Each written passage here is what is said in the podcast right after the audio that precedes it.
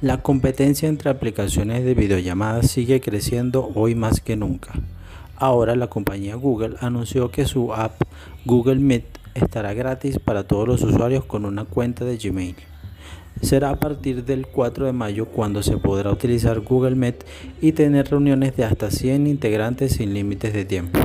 Sin embargo, después de septiembre de este año, el límite serán de 60 minutos. Recordemos que hasta ahora Met solo había estado disponible como parte de la G Suite, una herramienta pensada para empresas, organizaciones y escuelas. La compañía también anunció que la llegada de esta opción a los usuarios se hará de forma gradual.